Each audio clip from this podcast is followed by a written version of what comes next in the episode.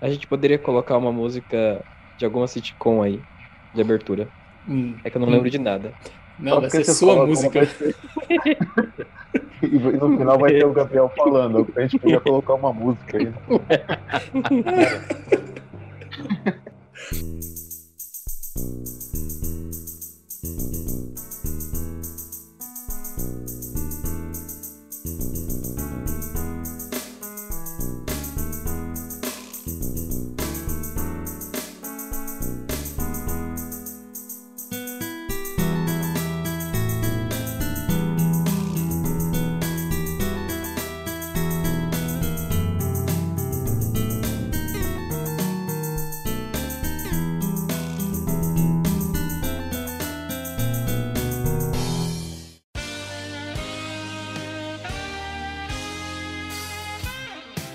Bom dia, boa tarde, boa noite. Eu sou o Yuri Codon e estou acompanhado deles. Vocês sabem quem são porque esse podcast tem apenas três ouvintes? Nós mesmos. Gabi Oliveira e Yuri Cavicchioli. Como vocês estão? Eu estou maravilhosamente bem, Yuri. E Yuri, e esse episódio vai ser maravilhoso, tenho certeza, porque vai focar muito na questão nostálgica. É, você me vê um churro, por favor? Ah, Agora que o Gabriel falou o Yuri e Yuri, assim, você tinha muito que mudar seu nome pra- pra Yuri também, Gabriel, porque a gente já tem o podcast Yuri ao Cubo. Seria 3Y, né? Daria pra fazer várias brincadeiras ali com o nome, com, com vários outros tipos de, de coisa na nossa comunicação. Acho Mas- que é uma proposta, é uma proposta que pode ser, pode ser analisada. Cartório Yuri tá é aí do nome. lado. Oi? O cartório tá aqui do lado. Yuri é, um, Yuri é um nome russo, né? E os russos são, são frios. Igual o coração da morena. E, mas Yuri também é um nome feminino no Japão, que no Japão também é frio. Sim, exato. E essa eu não sabia, não. Não Olha é, só. Furo de roteiro também é cultura. também é geografia. cultura. Se eu não me engano, Yuri é uma palavra que no dicionário japonês também pode significar beijo lésbico. Como o Yuri soube disso, não sabemos. mas- É, na Rússia, traduzindo, né? Chama Jorge o nome Yuri. É, Jorge- é Jorginho. Grande Jorge. Bom, hoje o episódio é de sitcom, então aguarda um pouquinho que lá vem os comerciais e depois falaremos um pouco mais.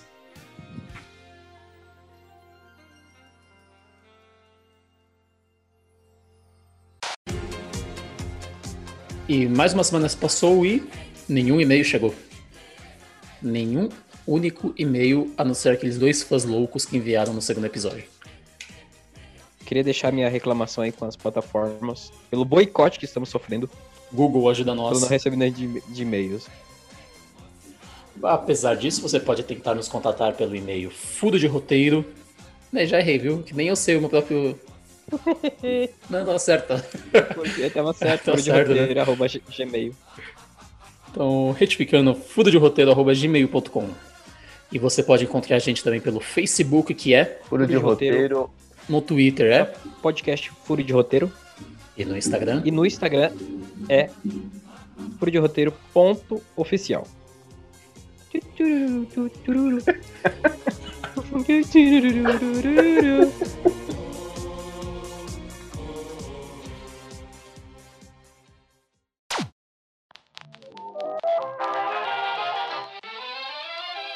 que, que é uma sitcom? Uma sitcom, para você que está nos ouvindo nesse momento, já deve ter visto ou assistido muitas. Basicamente são aquelas séries que a gente fala, que a gente que falam sobre comédia e, e trazem algum tema além disso. Então são séries, vamos dizer ali, que tem um perfil de duração é, entre 20 a 40 minutos e que a gente costuma se familiarizar bastante com os personagens e gostar, gostar bastante deles.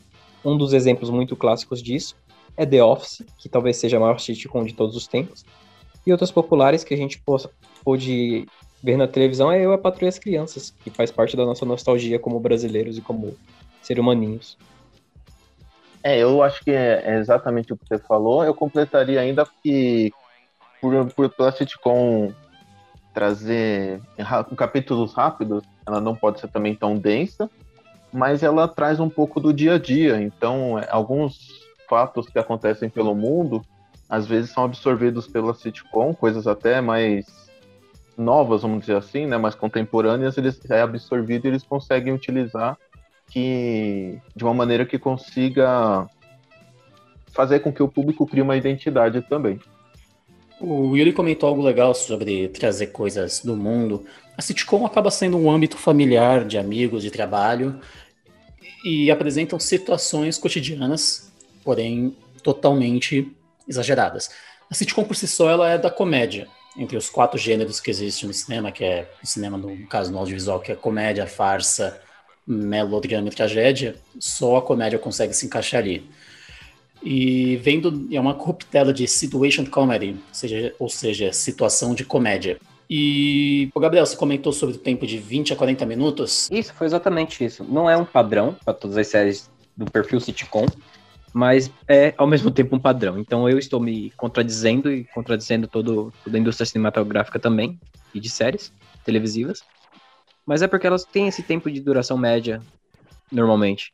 Eu não vou apenas concordar nem discordar, como muito pelo contrário, você está certo e errado ao mesmo tempo. Porque quando o formato no sitcom era apenas televisão, não havia streaming, existe um padrão de 22 a 23 minutos por episódio, dedicando os outros 7 aos comerciais. Agora, com a chegada de streaming, você pode fazer uma sitcom mais maior, maiorzinha. Não que antes não tivesse, né? Podia ter episódio mais longo mesmo, sem nenhum problema. Mas existia esse padrão mesmo que depois de um tempo deixou de ser padrão as séries de sitcoms é, mais longas, elas são famosas também pela, pela, datas, pela data de, de origem delas. Então, por exemplo, é, normalmente as séries de sitcom que passam de, de 50 minutos são aquelas séries mais antigas, das, mais antigas da década de 70, de, de 80, onde se tinha um espaço maior na televisão para poder exibir e tinha um espaço publicitário menor. Então, eu até me fugi um nome agora é, de uma série muito que virou, ficou muito popular aqui no Brasil, que foi aquela série de tipo que um ator, era é bem antiga da década de 70, mas o ator falava uma frase, um bordão que era que papo é esse Willis. Eu esqueci o nome agora. Arnold. Arnold. Arnold é uma sitcom clássica, que é uma sitcom da década de 70, e a gente tinha episódios de uma hora de, de duração até mais. Uma o... sitcom de agora, que é um bônus que a gente poderia falar, que é justamente o que o Yuri falou, que ela passa um pouco dos 22, 23 minutos, é WandaVision. É uma, é uma sitcom que chega próximo da meia hora, porque ela não tem um comercial, e é justamente esse, essa, esse gargalinho aí que tinha para comercial, tá usando hoje para a série. Ela tem de 26 a 27 minutos em média. Fui pego de surpresa com WandaVision sendo sitcom. Eu não vi ainda no episódio, mas não imaginava que a Marvel ia fazer uma sitcom. É, eu também. Não, não vi nada de WandaVision. Nem pretendo ver também. Ótimo. Uh, vou, vou, dar mais uns detalhes sobre sitcom, porque tem termos técnicos, termos não, até forçar, mas tem situações que são mais únicas dessa, desse tipo de produção. Um exemplo são os diálogos. Em uma produção normal, não é uma regra, mas é muito indicado que os diálogo, diálogos comecem o mais tarde possível e terminem o quanto antes, porque é um, uma obra audiovisual. Se for só ficar falando, você vai no rádio, faz uma obra apenas como um podcast. Agora, no, na sitcom, não. É indicado você ter um, um diálogo mais, mais extenso, é um diálogo mais extenso e mais afiado, que é o oposto do que eu citei. Você pode até pegar dentro desse diálogo afiado, por exemplo, você coloca a regra dos três na piada, na comédia, que é aquele negócio, a primeira piada, segunda piada, terceira vem para matar todas. Não é uma regra do sitcom, mas algo muito comum ali dentro. Uma coisa para complementar o que o Yuri tá, que, que o Yuri tá falando é que você vai identificar esse tipo de, de perfil nas sitcoms normalmente logo na abertura.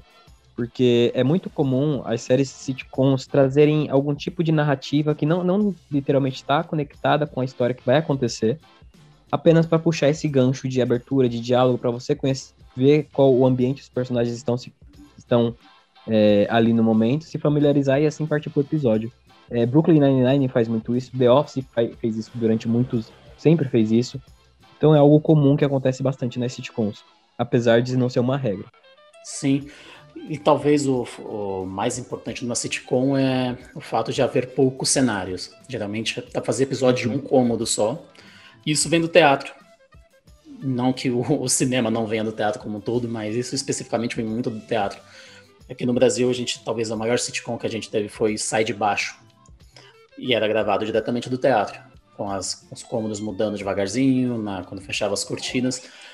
E se tu ver a maioria dos sitcoms da década de 90, que eu acho que tenha sido o grande momento deles na, na produção audiovisual, você conseguia fechar uma única câmera, um único plano ali na, na cena e gravar direto. Me permite um protesto? Permito protesto. A, a maior sitcom brasileira, na minha modesta opinião, é A Grande Família.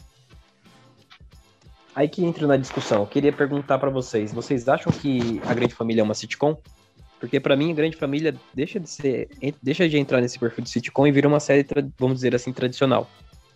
E não desmerecendo é, o nível de sitcom, mas eu acho que ela é muito mais complexa e muito melhor do que, do que o formato padrão de uma sitcom.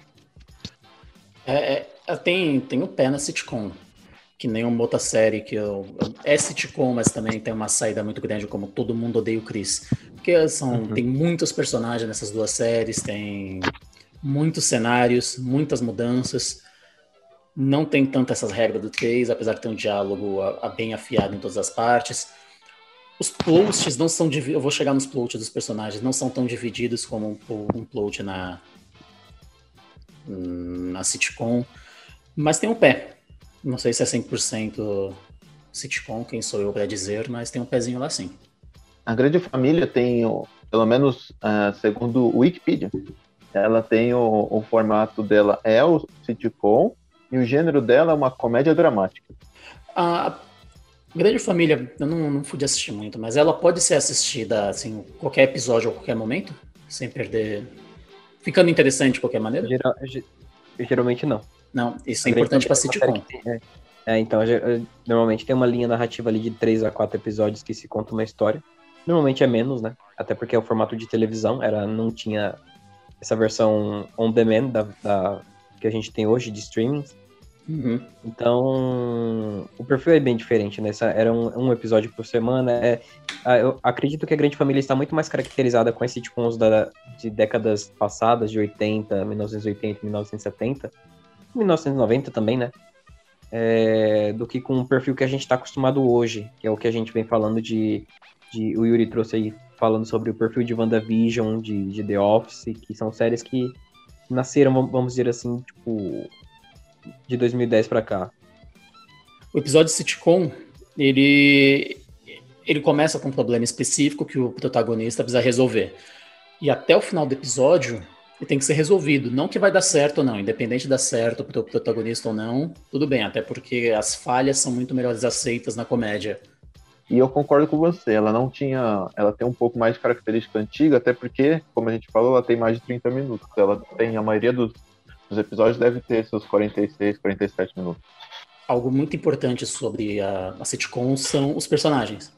Porque eles são exclusivamente estereotipados, muito estereotipados, eles carregam muito uma, um defeito e uma qualidade que fica perdurando durante toda, toda a temporada, durante toda a série. E planos são personagens que não são esféricos, ou seja, que eles não possuem muita camada. E isso é importante para manter, manter esse ciclo de não mudança que a sitcom exige. E dentro disso, a gente tem que caracterizar que a plot A, B e C. Boa parte de, de, de tipo de série tem isso, mas no, no, na sitcom é bem importante. Porque o trama A é o principal com seus personagens principais. Dentro de Friends, por exemplo. Seria o, o Ross e a, e a Rachel. Isso, eles são os, os protagonistas da série. Entre o plot B, que, são, que é conhecido como plot secundário, e funciona como um escape da história A, para não ficar muito massivo. Que no caso é aquele casal que mora. É a Mônica e o Chandler. Isso. E o C, que é geralmente onde está o alívio cômico, e personagens mais menos complexos ainda, que no caso ali é a. Joy e Phoebe. Exatamente. O melhor exemplo que tem para falar sobre os plots dos personagens é Friends, porque todo episódio é basicamente isso. Sim. Você que assistiu inteiro pode mais, mais comprovar ainda. A Rachel e o Ross. Ross. Mais de 90% dos episódios eles são os problemas estão envolvidos neles. E chato Isso. também, né? Porque Friends é chato. Nossa, Friends é horroroso. Eu queria jogar uma bomba em todo mundo envolvido com Friends, menos com o personagem de Joey, porque ele já sofreu o suficiente tendo que gravar aquele filme do Godzilla americano, que o Godzilla parece uma iguana. já é punição mais que é suficiente. O Godzilla, é o... Esse é o Godzilla 2000? Não lembro. Acho é, que é... Eu acho que é o Godzilla 2000. Ah, cara. Parece uma iguana mutante. É engraçado você falar do Friends, que ele tem até uma, uma coisa particular, né? Porque a ideia inicial era realmente ter um, o Ross e a, e a Rachel aí como foco. É, mas a Mônica e o Chandler, eles tiveram, vamos dizer assim, eles tomaram um pouco à frente muitas vezes.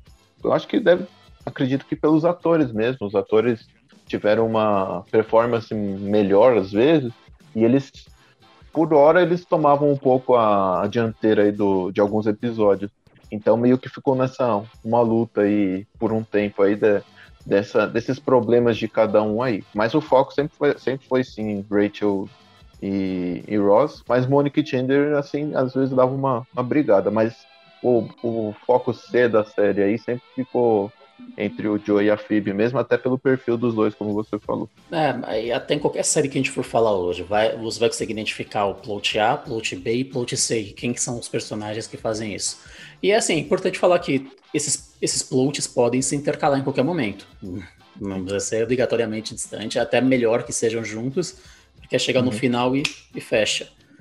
E isso, isso é comum, por exemplo, comum não, né? Mas só para dar um exemplo, The Office aconteceu isso, né? The Office tinha um, o, o Michael como protagonista ali da história até a sexta temporada, mais ou menos, quando, e quando o Steven Carroll não renova o contrato com a, com a produtora, que eu não lembro agora qual, qual era a produtora de The Office, ele acaba saindo e ali a série acaba tendo não um, um protagonista, mas vários protagonistas até se achar até o, no final da última temporada, né? Tina Halfman ah. passou por isso também. Uhum. Sim.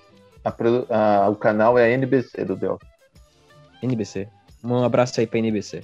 Patrocina a gente. Me contrata, por favor. Nunca te pedi nada. O... E, antes da gente ir para os episódios em si, falar um pouquinho só da estrutura, coisa rápida do, dos episódios de sitcom. Há duas maneiras muito importantes, de muito bacanas de você exemplificar. A primeira é em quatro partes, em que o começa com o status quo dos personagens, da situação que é no momento, há uma aparição de, um, de diversos erros, o erro é superado e volta ao status quo. Todo episódio tem isso. Se, se começar mal, vai ter que terminar mal, se começar bem, vai ter que terminar bem. Eu tô pensando em que tipo de, de episódio a gente passa. Eu tô tentando. Porque eu tô buscando muito episódio em Brooklyn Nine-Nine. Eu vou pegar aqui onde todo mundo odeia o Chris todo mundo deu, o Chris sempre começa com o Chris sendo um fodido. Ele consegue. É. Dele reverte, né? Ele consegue achar algumas coisas para conseguir se dar bem, mas ele não consegue superar isso e volta a ser um fodido. Só, só inverteu as palavras. Sempre me incomodou muito isso, inclusive. uma outra maneira, essa é mais técnica de, de escrever uma sitcom, é separada em seis bits. Um roteiro pode ser separado em quantos bits, em quantos momentos importantes quiser. Eu gosto de trabalhar, por exemplo, com 7 bits, que dá um equilíbrio bom para a história. Mas num, na sitcom, tem uns teóricos defendem que deve ser 6, sendo que o primeiro é setup, onde introduz o problema ou a situação que deve ser resolvida. O segundo é a complica são as complicações, a escalada, então aparece a complicação e ela vai crescendo de uma maneira geral. E nesse momento, o protagonista tem um plano. Até que chega o terceiro bit, que é o twist, onde o protagonista e seu plano falham. Então chega no quarto beat, que é um novo plano, e ele arquiteta algo de novo.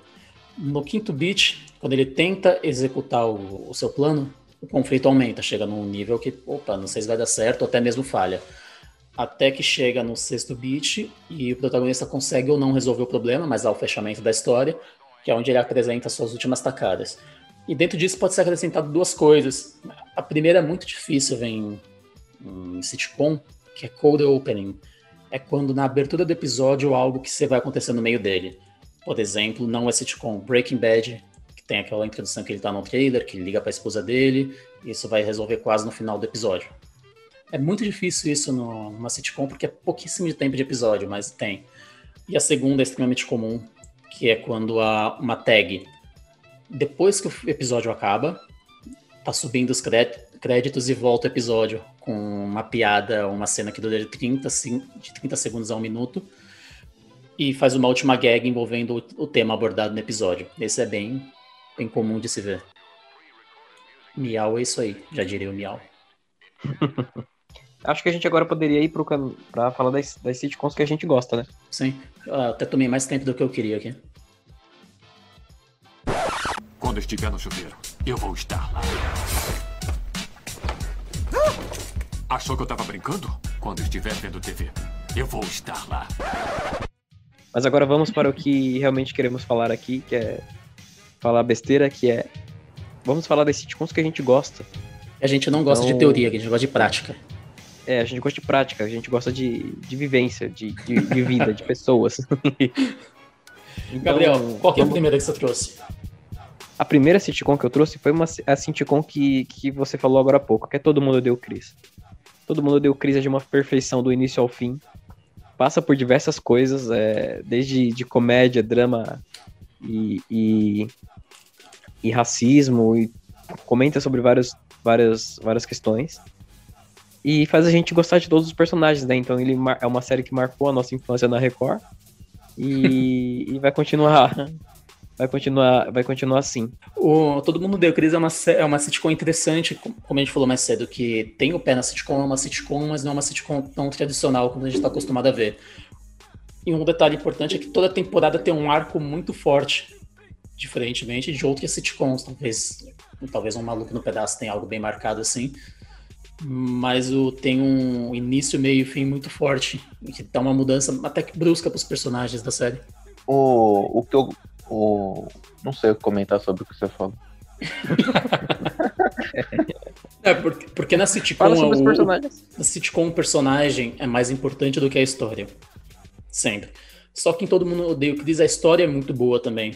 Eu, vocês falaram que vocês não tem quem não gostar. Eu não gosto do Caruso. E não tem como não gostar do Caruso. É um desgraçado. Eu não gosto dele. o cara é um puta de um racista. Não dá. Tudo bem que ele deve ter aí os pais que devem ser desse jeito, mas assim, não gosto. Eu sempre quis que o Greg ou, ou o Chris dessem umas porradas nele. Nunca aconteceu. Eu acho que a única coisa que me deixa chateado nessa série aí é, eu gosto muito do personagem Julius, né? Ah, ele é, é digno aí de muitos memes, né? É, eu acho que é o, é o que pior, mais tem memes. Pior que ele tem dois empregos e eu não tenho nenhum.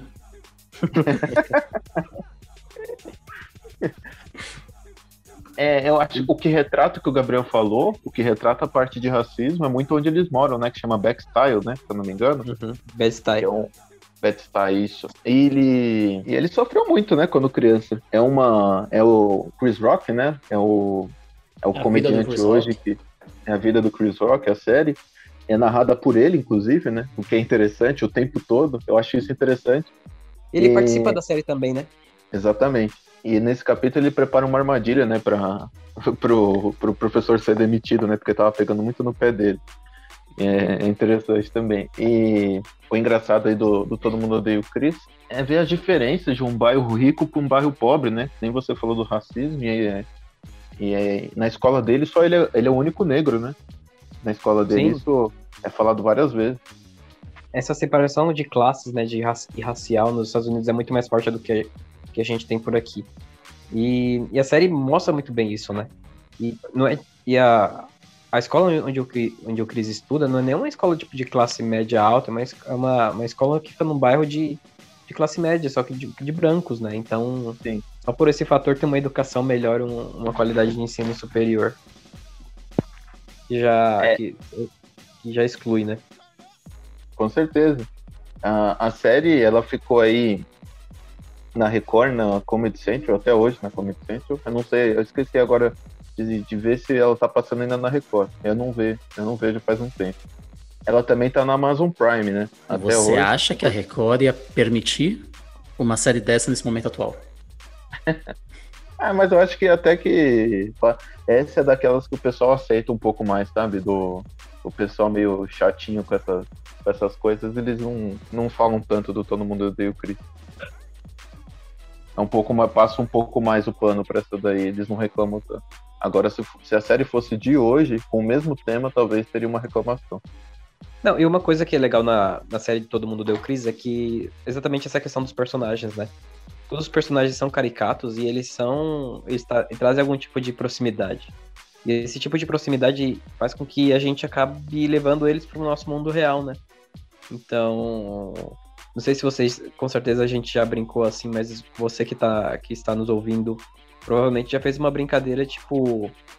É, nossa, essa, quando você comprou algum produto assim de qualidade duvidosa ou de origem duvidosa, você fala, nossa, esse produto passou pelo perigo. É, tem origem do perigo. Ou quando é... você deixou a geladeira aberta, essa geladeira está me custando 78 centavos agora mesmo. Sim, exato.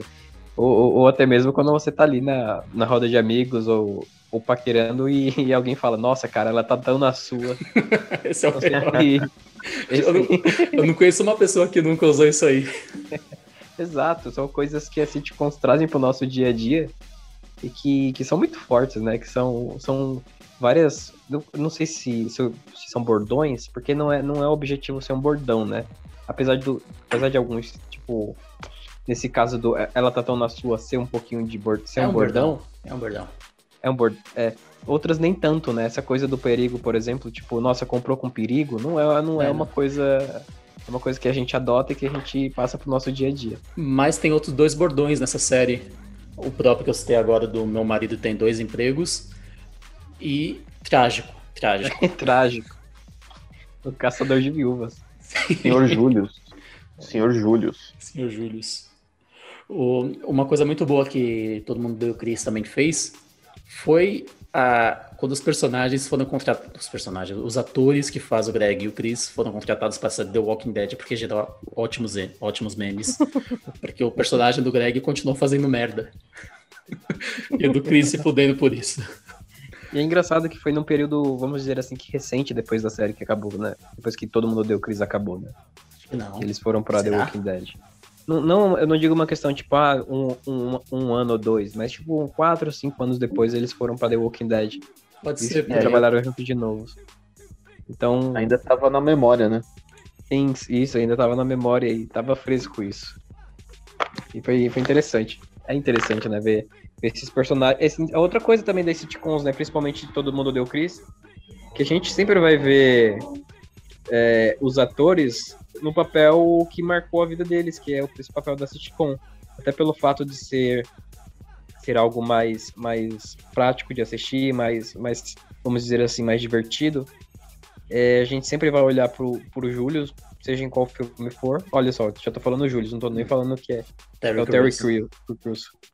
É, sempre, a gente sempre vai olhar pro Terry Crews e falar, olha, é o Júlio, daqui a pouco ele vai pedir dois empregos nesse filme aqui do tá passando na sessão Mercenários. O primeiro Exato. nome do, do, Terry Crews é Julius, o segundo nome é Latrell e o terceiro é Terry Crews. Exato. É uma das coisas interessantes que o, que o Chris fala logo no início é que ele, ele era um dos poucas um dos poucos meninos que tinha pai no quarteirão dele. É uma baita crítica aí.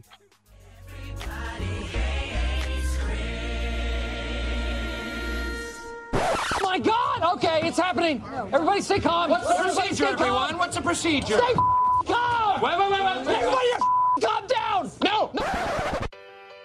Falando, falando em sitcom, temos The Office. E eu tava pensando aqui que se fosse gravar a minha vida profissional no momento, seria muito bom. seria muito fácil. Poxa, cara, é. falar de The Office é um negócio muito louco, né? Que pra mim, The Office é, é, é, o, é tipo a perfeição, a perfeição de roteiro, de, de, de história de, e de humor que uma sitcom pode, pode entregar. Não sei o que vocês acham, mas se vocês acham o contrário, eu já discordo de vocês. É, o que, que é a história do The Office, né? Fazendo uma pequena sinopse. É um chefe, né? Que no caso é o, é o Steve Carroll, né? Personagem Michael Scott. É, ele é totalmente sem noção. É o chefe desse, desse escritório que é, um, é uma empresa de papel, né? E o cara é muito sem noção. E a todo tempo ele quer ser aceito, né? Ele quer fazer parte, mas é aquele chefe, sabe? Aquele chefe que quer abraçar todo mundo ao mesmo tempo quer que todo mundo participe, mas ele não tem nenhum tipo de senso para saber o que, que, é legal ou não. Ele só quer fazer parte. E ele tem uma. Ele é, ele é tipo inocente, né? Do jeito dele.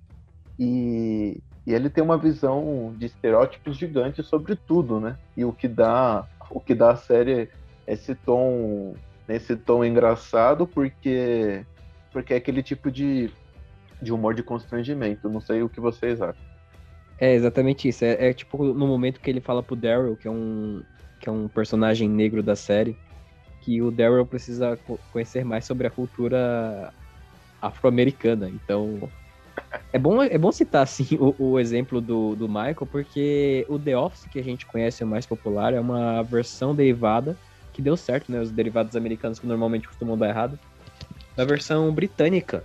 Então, é, vocês podem ver, quem, quem não assistiu ainda pode, pode dar com boa fé um play no, no, no, seu streaming, porque The Office normalmente começa de uma, uma maneira muito ruim com, com o Michael. O Michael mostra ser esse chefe abusivo, um chefe muito sem noção, como o Yuri falou, mas que depois do, depois do sucesso da série ele tem uma mudança de, de objetificação ali do personagem, onde ele se mostra muito mais inocente do que, do que babaca, né? E, e, é maravilhoso isso, cara. Os personagens de The Office são muito ricos, cada um deles tem uma característica, uma linguagem própria. E o Michael, principalmente, sendo o chefe o chefe desse escritório, ele, ele é quem mais carrega isso. É, e é engraçado assim, porque ele continua sem noção, mas ele tem, ele perde um pouco. E também isso casa com o momento do ator, né? Porque o ator ele tinha estourado do assim muito com o filme Virgem de 40 anos, né? Então os produtores tinham que tirar essa estigma dele ser um babacão e ele começar a ser mais amado. Então ele começa a ver mais o escritório como uma parte da família dele. E é isso que dá essa, esse giro aí na, de 180 do personagem.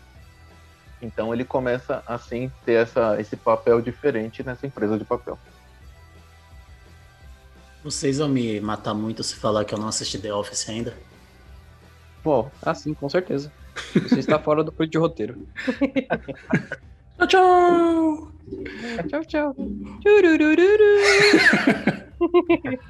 não, uh, eu não gosto de sitcom, mas das recentes que saíram é que eu tenho vontade de assistir de vez em quando. E, e The Office como um todo, né? Você acaba se afeiçoando, como, como todo exemplo de, de sitcom, é, mas The Office, até pelo, pelas longas temporadas que, que ela teve, né? São quase oito ou nove temporadas ali com 30 episódios cada season, né? E tem essa tem essa, essa construção de personagens ao longo do tempo, né? Tanto é que muitos muitos casais, muitos casais principalmente foram formados pela, pela questão do Jim e da Pen, né? Todo mundo quer o seu, seu ter um encontrar um Jim, encontrar uma Pen na sua vida. Todo mundo acha que, que é o Jim, né? Que é ser o legalzão, mas às vezes uhum. você pode ser o Michael, você pode ser o Dwight e não sabe, né? Exato, você pode ser o Andy. Pode ser o Andy.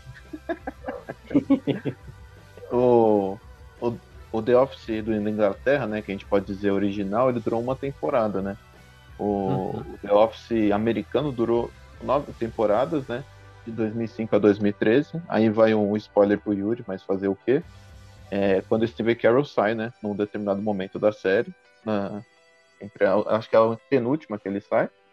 Continua boa a série, mas perde um pouco, que nem você falou. Ah, eu acho que perde o, a, a vida um pouco do The Office. Eles conseguem recuperar fazendo essa troca de, de protagonistas, né? Mas eu acho que dá uma perdida, eles meio ficam perdidos, sabe? Porque perde a referência do, do Michael, né? Do principal da série. Dá para notar isso. Mas eu acho que até que os diretores conseguiram contornar de uma maneira interessante. É, nessas duas últimas temporadas, a audiência caiu em mais da metade. Então, foi bem complicado para eles continuarem, né? E eu acho que acabou assim, quando tinha que acabar mesmo, acho que ficar continuando, né? Acabou em 2013, ia ser negativo para a própria série. O, o, o, estilo de The Office, principalmente quando tá com o Michael, é trazer muito essa questão do constrangimento, né? Traz Sim. muito essa questão, tipo, de vivência, tipo, nossa, isso, eu já vivi uma situação de trabalho assim, eu já tive um chefe que foi assim. Só Sim. como exemplo rápido, tipo, tem uma situação de constrangimento que dá. Quando eu assisti, me deu, tipo assim, eu, eu não quero passar por isso. Sim. Foi quando o Michael promete Nossa. pagar bolsa de estudos para estudantes de escolas, de uma escola carente. E dez anos depois, que foi a promessa dele de pagar, ele não tá rico, ele não tá milionário, ele, ele vai para ele volta para essa escola para encontrar esses alunos que ele prometeu dar uma bolsa de estudos, pagar a faculdade de cada um deles. E o interessante desse episódio é que ele, ele chega lá com aquela cara de bosta, e aí ele não sabe o que dizer, porque ele não tem dinheiro, né? O pessoal tá todo na expectativa. E aí ele avisa, né? Ele, ele, o pessoal até faz uma festa para ele, é muito foda, é a coisa mais. E ele assim, ele poderia simplesmente ter falado com a diretora para evitar esse constrangimento, mas ele vai até o final. o mais interessante é que é a, a, sala de aula dele foi a, é a que teve menos gente desistindo. Exato. Então no final então... ele fala, nossa, ainda fiz uma coisa boa, né? então ele, ele é tipo inocente o suficiente para fazer toda essa merda e no final falar que realmente ele, ele vê o lado bom da coisa. Então, esse daí também é o supra-sumo do constrangimento, na minha opinião também. O The Office acaba sendo um bom exemplo de uma característica que eu não citei das sitcoms, que é ela não precisa ser verossímil, ela não precisa se assemelhar na realidade, mesmo tentando tratar da realidade. Então, o exagero é super bem-vindo e faz totalmente parte do processo da estrutura. E assim, como eu percebi que se deixar vocês vão falar de The Office até o final do ano que vem, vamos, vamos pro Chaves. O que você tem? Ah, ambulância besta!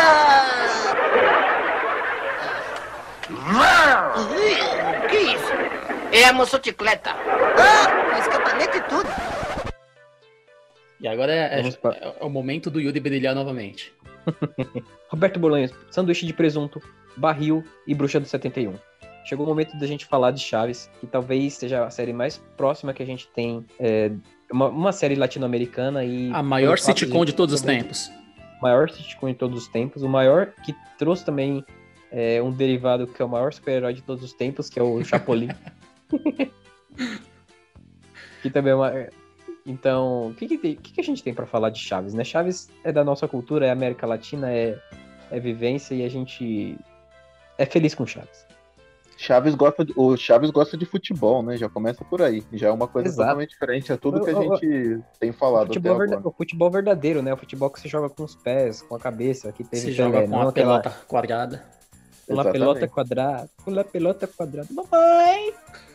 É... tá só igualzinho. Ficou muito bom.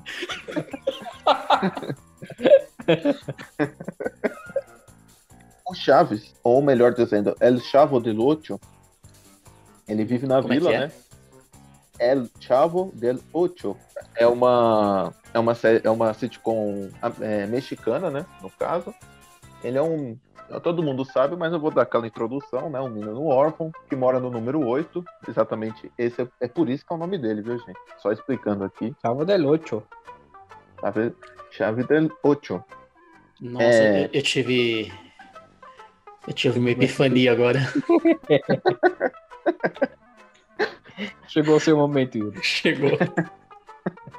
Em boa parte dos capítulos ele fica no barril, né? E a, o pessoal até da vila até confunde pensando que ele mora no barril. Só que ninguém ninguém explica como que ele paga aquele aluguel. Se o seu Madruga tá devendo 14, imagina quanto que o Chaves não tá devendo até hoje. Não, é uma coisa. O seu Madruga sempre tá devendo 14 meses de aluguel. Então a gente leva, nos leva à conclusão que ele sempre paga o 15 mês. Não é? Eu concordo, porque tem um capítulo que ele paga o 15.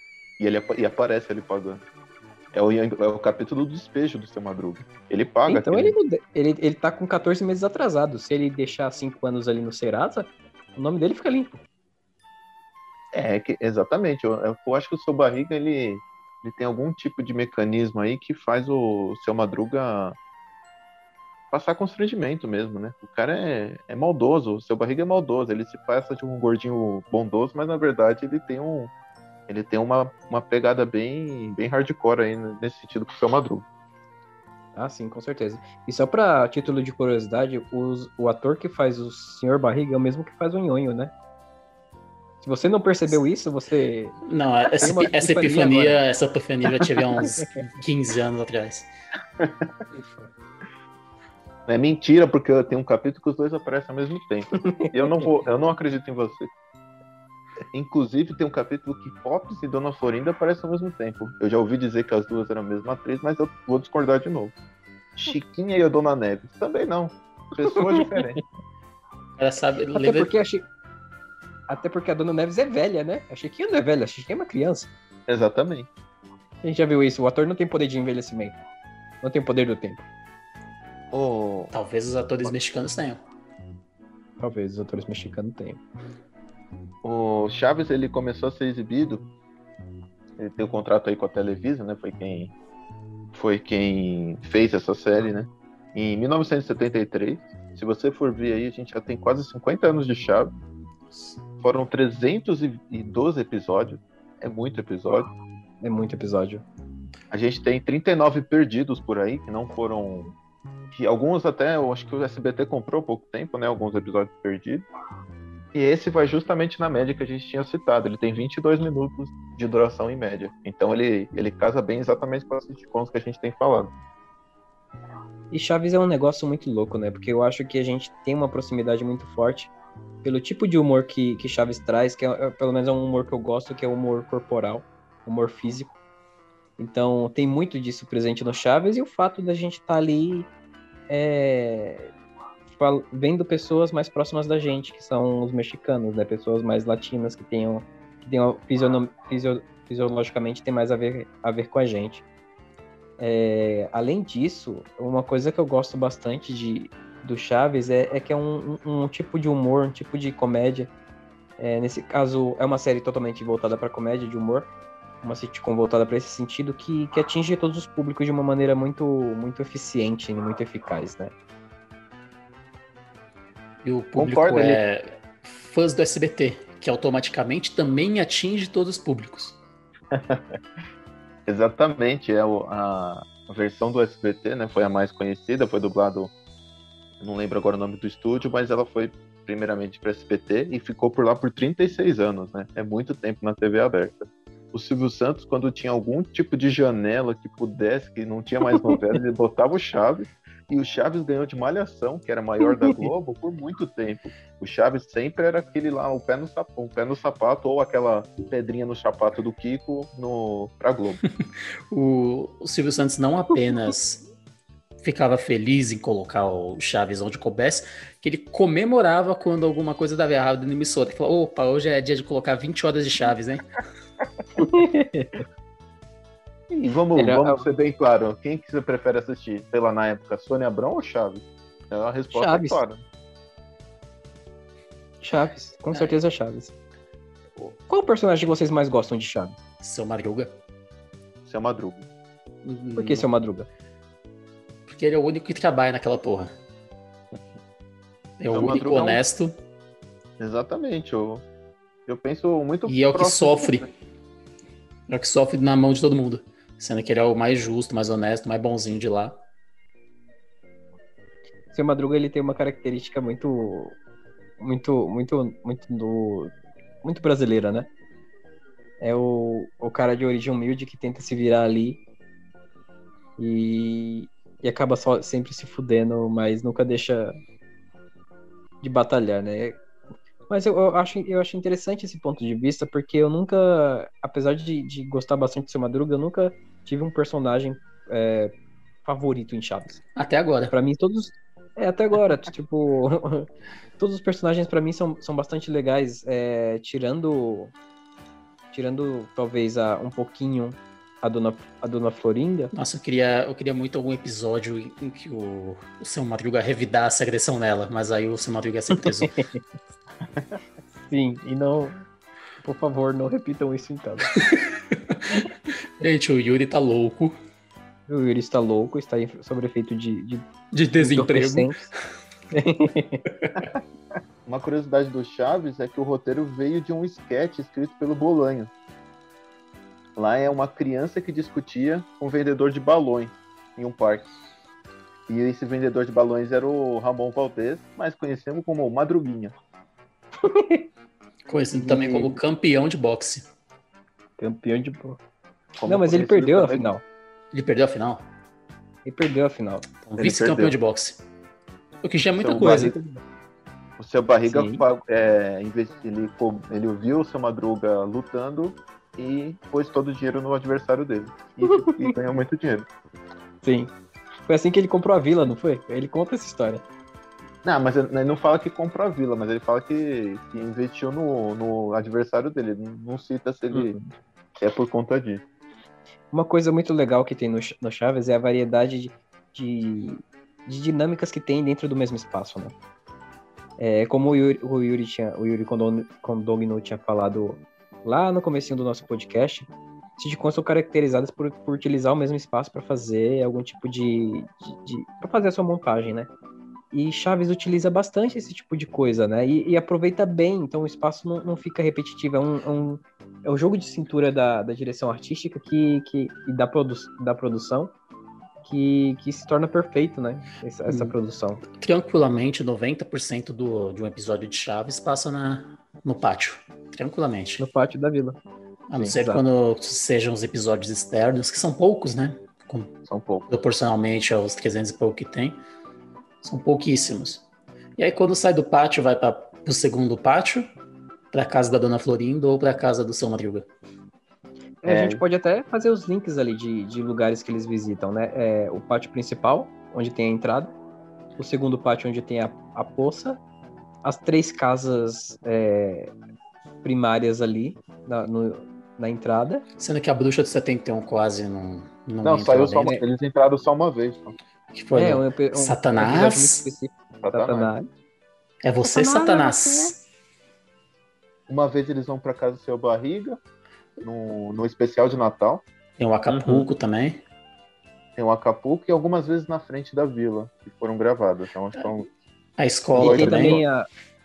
Tem a tem, escola, tem... é verdade. E tem também o restaurante da Dona Florinda, né?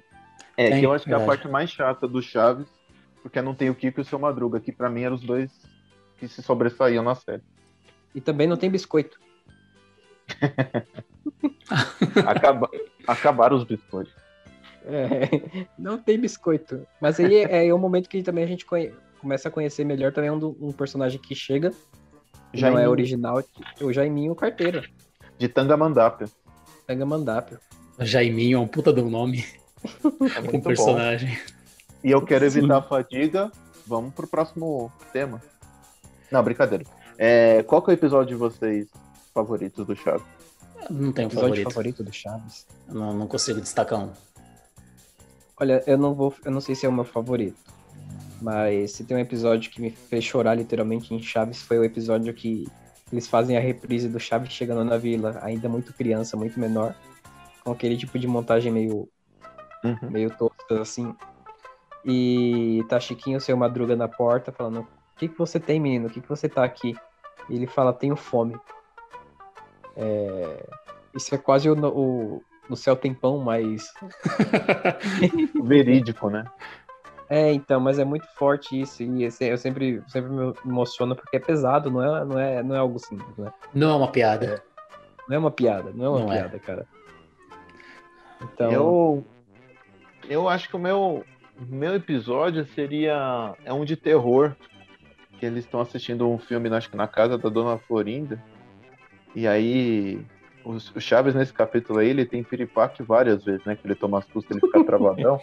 Esse eu dou risada o tempo todo, porque o Kiko tá bem, a Dona Florinda, a Chiquinha tá bem, o Chaves tá bem. Os três têm muito destaque nesse episódio. Então acho que eu colocaria esse como um dos melhores. E esse que você citou aí, o do, o do pugilista, o seu Madruga vai muito bem. Então, eu dou muita risada com esse daí. Então, acredito que seja o que eu mais gosto fazer uma menção rosa antes da, do Yuri Kondong falar o dele. O episódio, o episódio dos Chaves vendendo churros é uma obra-prima também. Isso, isso, é bom mesmo.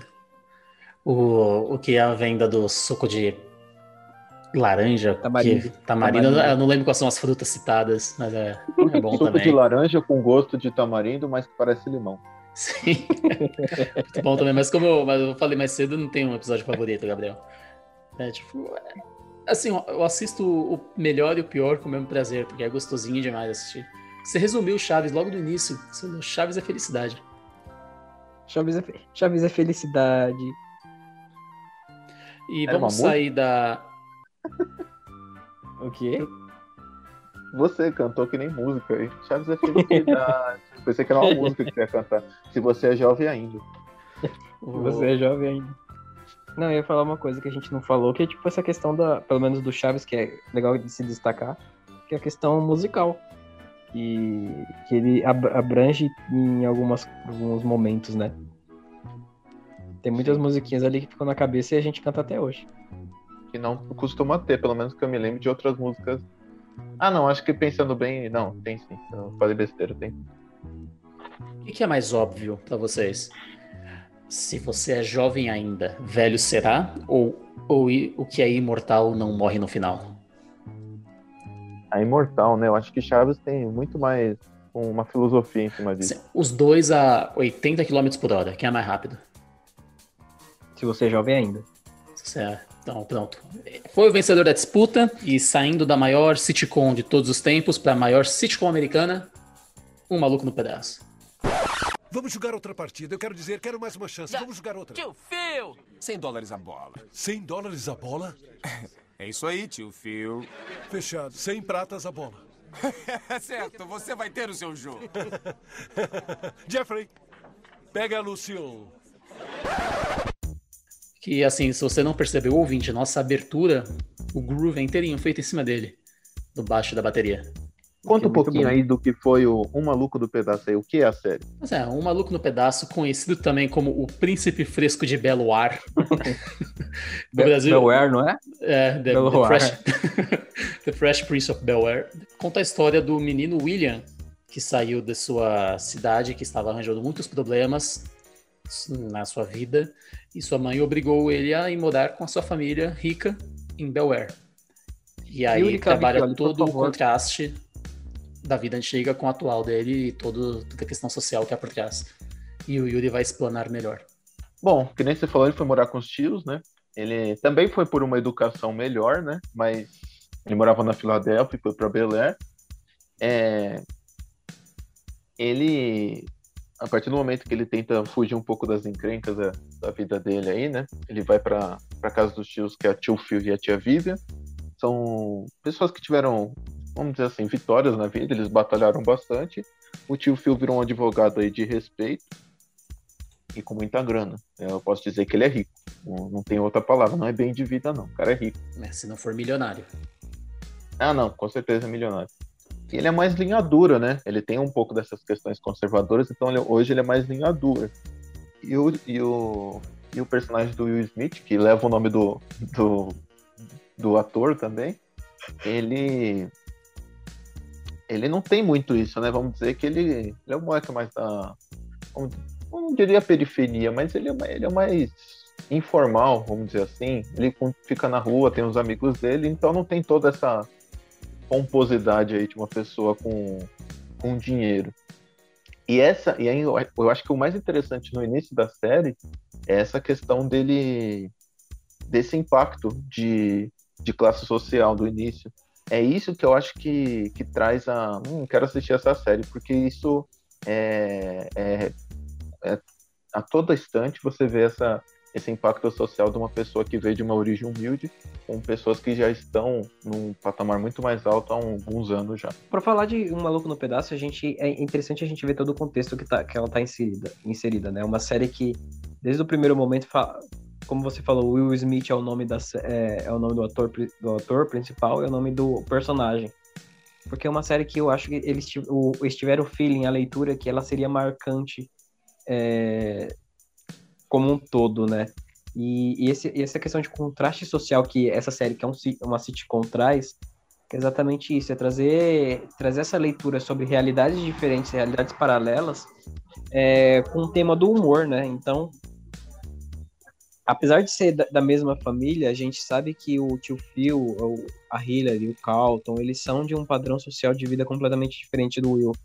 O Will vive- é, foi um, um jovem que, na, na- a sua história dentro da série, ele cresceu apenas com a mãe, no bairro de, Bela, de Bel Air, né? E depois tem que se mudar para E depois vai se mudar para morar com o tio, porque por causa de questões financeiras e também de, de estudos. Então, é interessante como a série do, do Maluco no Pedaço, ela tem muito forte a questão do humor, também tem muito forte essa questão de, de falar com a gente mensagens fortes, né? Então, todo momento, ela tem tons muito emocionantes, tons sérios. É, o Will, o Will é um personagem que cresceu sem um pai, E muitas vezes o, o, o tio Phil faz esse papel de pai presente na vida dele. E, e a gente sente isso no personagem. A conexão entre os atores é muito boa. E as atuações também são maravilhosas. É, a dança do Calton, por exemplo, fa- falar de humor, é, é algo sensacional. É, e que, que a gente gosta bastante, né? Aí você falou de emocionar, teve episódio que o que o Will Smith tem essa conversa sobre pai com o personagem Will Smith, no caso, com o tio Phil, que é pesadíssimo. Dá pra achar, se você não viu isso ainda, ouvinte, tem no YouTube, facilmente você achar. E assim, vai escorrer uma lágrima, provavelmente, de ver essa cena, mesmo isolado, porque é bem forte mesmo. E, e é uma coisa interessante que não sei se vocês chegaram a ver. Após a gravação dessa, desse, take, dessa cena, os atores se emocionaram de verdade, porque foi algo forte, foi algo que, a do que a gente estava falando aqui dessa conexão entre eles que, que tocou, né? É algo que, que é bem real. É, tem o, o Will Smith falou há pouco tempo, né, que o, o ator que faz o tio Phil, ele falou, na hora que ele abraçou, ele falou, "Me- só me segue, né? Aí ele dá- dá- acontece toda a cena, ele dá um abraço e fala no ouvido dele. Isso é, isso é atuar. Isso foi de uma maneira, eu achei Uhum. bem, é, muito foda, não é? Na hora que eu, na hora que eu ouvi essa história, eu achei interessante, né? Porque essa realmente existia uma ligação muito grande. Infelizmente o tio Phil faleceu, né, há pouco tempo. Vai deixar saudades aí, porque é um grande ator.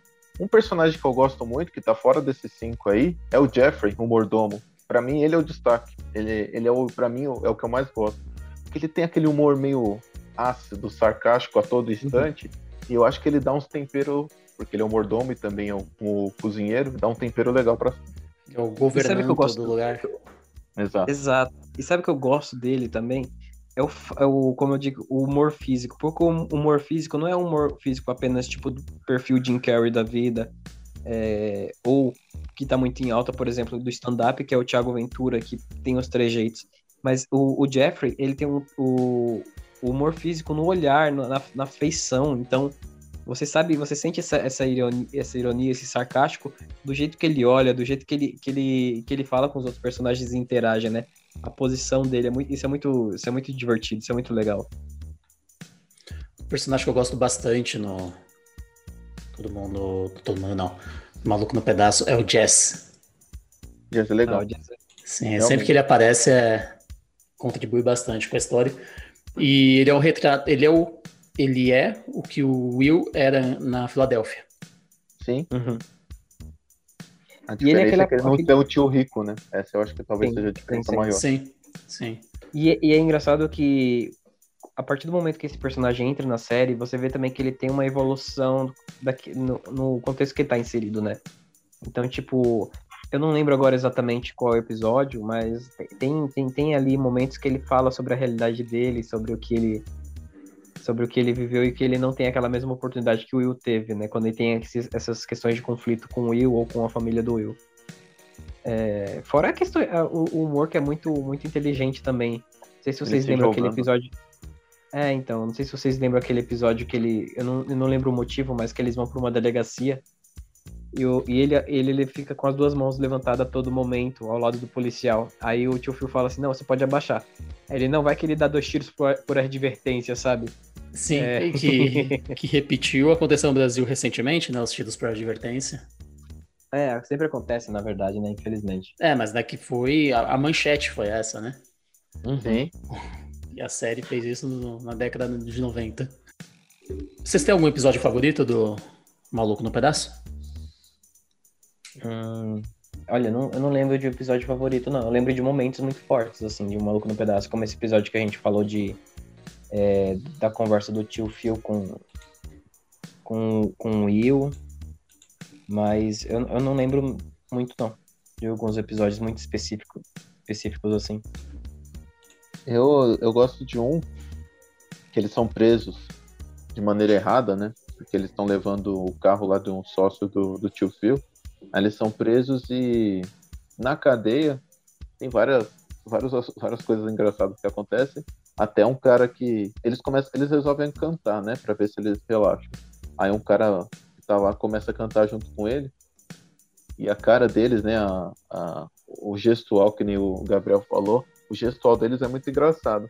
Só que tem uma coisa, um comentário muito interessante do Will, ele fala, tem que tomar cuidado com ele, porque um cara branco tá na cadeia é porque ele aprontou de verdade. É um puta tapa aí. Então, é, eu, eu acho um capítulo muito bom desde o início, né? Desde a, desde a hora que eles estão no, no carro, enfim. Então, tem muitas coisas engraçadas nesse episódio. Esse é o episódio que o tio Phil dá um show na delegacia? Sim, ainda Esse é- tem essa parte. É bom demais. Só pra lembrar, esse episódio também tem uma parte muito boa, que é um diálogo entre o... Fala também de uma questão social, né? Tipo, de realidades diferentes. Do, do Calton com o Will. O- eles foram presos injustamente e o, o Calton fala que os policiais só estavam fazendo o que eles deveriam estar fazendo, enquanto o Will fala, não, eles, eles fizeram motivados por, por questões raciais também. E eles têm esse breve diálogo, assim, essa breve discussão nesse meio, né? E, e até ele finaliza de uma maneira interessante, que ele fala, eles, eles não adianta você seguir as regras, eles só, eles só olham uma coisa, aí deixa implícito o que é, né, que é a cor. E, e o Calton, ele tá no início do, do personagem, do arco dele, ele ainda é uma pessoa muito caxias, né. Ao decorrer da série, ele muda bastante o tom dele, ele vai meio que caindo na real. Inclusive por essa, por essa proximidade com o Will, né. Então esse choque social começa a, a chegar mais próximo, né? Se antes eles tinham uma, uma realidade muito diferente, eles começam pelo menos a se aproximar. Uma curiosidade da série, ela foi de, dos anos 90, não, ele foi de 1990 até 96. E no final da terceira temporada, a atriz que vivia a tia Vivian, é a Janet Hubert, ela teve um grandes problemas, né, com o protagonista, com o Will Smith, e ela acabou, ela acabou saindo. Na quarta temporada, entrou uma atriz chamada Daphne Maxwell Haid, que ela, daí pra frente, é ela que é a tia Vivian, né? E uma das coisas engraçadas é que no início do primeiro episódio da quarta temporada, ela aparece do nada, né? É uma atriz com uma fisionomia bem diferente da, da anterior. Aí o Jeff chega e ele fala: Senhora Vivian, a senhora parece uma outra pessoa. Aí o Will, que costumeiramente ele quebra a quarta parede, ele olha pra tela com a- uma cara meio de constrangimento e tipo, é, realmente mudou. Então isso eu acho que é uma curiosidade interessante. E uma segunda curiosidade é que vai ter um, um documentário. Esse ano vai estrear, dia 19 de novembro, pela HBO Max, já fazendo aqui o, o Merchan, né? A melhor, a nova, o novo melhor stream do mundo. É, do Maluco no Pedaço, e depois de 27 anos, Will Smith e a Janet Hubert, a primeira tia Vivian, se conversaram e entraram e voltaram a, a ser amigos, e ela vai participar também desse documentário. Que sensacional isso. Pensei que ia ser um filme. Vai ter um filme também, só que esse Ah, tá. filme é pela Peacock, eu acho que chama. É um outro streaming deles, né? Mas aí não tem relação com esse, com esse reencontro. É, e, é, e é engraçado esse esse novo ele vai esse documentário vai chamar The Fresh Prince of Bel-Air Reunion, né? Mais óbvio que, que tudo isso daí. E vai ter uma homenagem aí ao tio Phil nesse episódio, porque foi o único ator aí que faleceu. No, God! No, God, please, no! No! No! No! E aproveitar que a gente tá empurrando muito mais esse episódio do que a gente deveria e gostaria, vamos fazer menções honrosas aos, às séries que a gente separou? Vamos, acho muito, muito legal a gente falar aqui das séries que a gente não comentou, mas que fazem parte também desse, desse catálogo de sitcoms e, e séries que a gente gosta. Começa aí, então. Tá bom, vou começar minha lista aqui com Drake e Josh. A Nickelodeon inteira é uma sitcom. A, Nick- a Nick- a Nickelodeon é especializada em fazer sitcoms e fazer sitcoms legais.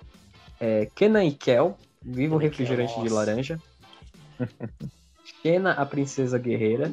É, Hércules, é, Eu, a Patrulha e as Crianças. Outra série maravilhosa que a gente poderia voltar aqui e conversa, e voltar a falar sobre todas elas. As Visões da Raven, Corey na Casa Branca, é, Brooklyn Nine-Nine, excelente também e The Good Place. Essas são as minhas séries sitcoms que, que eu gostaria de deixar minha menção honrosa aqui. pra vocês assistirem. Ou reverem. Eu já vou no. Uma série que hoje já não seria bem aceita, né? Que Tune da Hoffman. Mas pra, pra época eu gostava bastante, então acho que todo mundo conhece um pouco do Tune da Hoffman. Ou mais popular, Dois Homens e Meio. Muito bom, eu sempre gostei muito dessa série. Perdeu um pouco de fôlego quando. Na verdade, ela acabou praticamente quando o Charlie Sheen saiu, mas teve aí mais algumas temporadas. Uma outra que acho que o pessoal vai querer que. A gente vai ter que fazer outra dessa, que é Friends. Contra a vontade de vocês. Ah. Mas vai ter que ter o Friends numa próxima aí. E eu acho que talvez, quem sabe, a gente possa fazer um de brasileiro juntos aí, né? Eu acho que é a Grande Família e o que vocês citaram aí, que foi o. Sai de baixo. O Sai de Baixo aí. Também cabe teve uma- Toma lá da cá. Teve Toma lá da cá. Tem algumas aí que cabe, eu acho que uma brasileira também. Sim, eu fiquei muito fel- feliz de ninguém ter citado a cópia da coisa que é ruim. A coisa ruim, no caso, é Friends, e a cópia seria How I Met Your Mother. porque ninguém merece. Ah, ninguém É, quer o- ver isso. Ah, deixa eu, adicionar outra, deixa eu adicionar outra sitcom aqui à minha lista, que é The Big Bang Theory, que é uma série nerd muito ruim. Eu gostei do, do plot. Do plot twist. O plot twist é exatamente isso, é uma série nerd muito ruim. Cara, é muito- assim. Eu não, eu não consigo ver eu não graça. consegui, eu não consegui entender. Eu gosto de Friends. Naturalmente, eu não ia gostar de como eu conheci a sua mãe, né? Mas, como vocês não gostam de Friends, vocês deve- o natural era vocês gostarem dessa série, porque é tipo DC Marvel, Corinthians e Palmeiras, tinha que ter. O meu coração tem espaço pra ódio pros dois. Uma sitcom que eu ia comentar, Seinfeld. Que é um. É. É, assim, enquanto Friends, por exemplo, é um mundo de pessoas falsas fazendo coisas falsas, chatas, tentando ser E bom, voltando no Amoedo, votando no Amoedo, que é o principal. Seinfeld é um mundo de pessoas ruins no mundo ruim, onde as coisas não dão certo, é um mundo real. E eu vou ficar, eu vou ficar perdendo meu tempo pra ver Mundo Real? Não faz sentido. É, assim, o episódio tava muito good vibes pra gente voltar a falar de coisas bad vibes. exato. É, fala- faz uma piada pra gente terminar. Quem é o especialista em piada aqui? É o Yuri. O mais, o, não, há, não há nada mais trabalhoso do que viver sem trabalhar. Pronto, acabou. Fim do É uma episódio. Com essa frase reflexiva, Bom, gente, vamos encerrar por aqui. Gabriel, foi bom te ver hoje. Yuri, foi bom te ver hoje. Tenham uma boa noite vocês. E pegue um refrigerante de laranja e me encontre no teto do edifício mais próximo. Até mais. Até mais, pessoal. Tchau, tchau. Um beijo. Ó, falta só, a gente tá gravando aqui, falta só 10 gols, não, 11 gols pro Vasco continuar na primeira divisão. Boa. tchau, tchau.